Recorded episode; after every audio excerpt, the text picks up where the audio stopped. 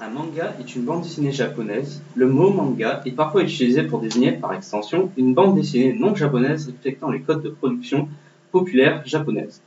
Le manga se lit souvent dans le sens inverse des bandes dessinées occidentales, de droite à gauche, ce qui correspond au sens de lecture japonais.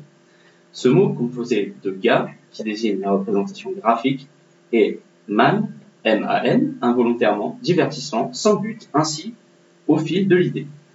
On pourrait donc traduire manga par dessin au trait libre ou esquisse au gré de la fantaisie. Le manga trouve ses prémices dans la, peinture narrative qui apparaît à l'époque de Nara, de 710 à 794, avec l'apparition des premiers rouleaux narratifs peints japonais. Ils se catégorisent en plusieurs styles définis par leur tradition littéraire. Le shoujo, généralement destiné aux jeunes filles, le shonen, généralement destiné aux jeunes garçons, le josei, généralement destiné aux jeunes femmes, le seinen, destiné aux jeunes hommes, et le rikizu pour femmes adultes ou seijin pour hommes adultes.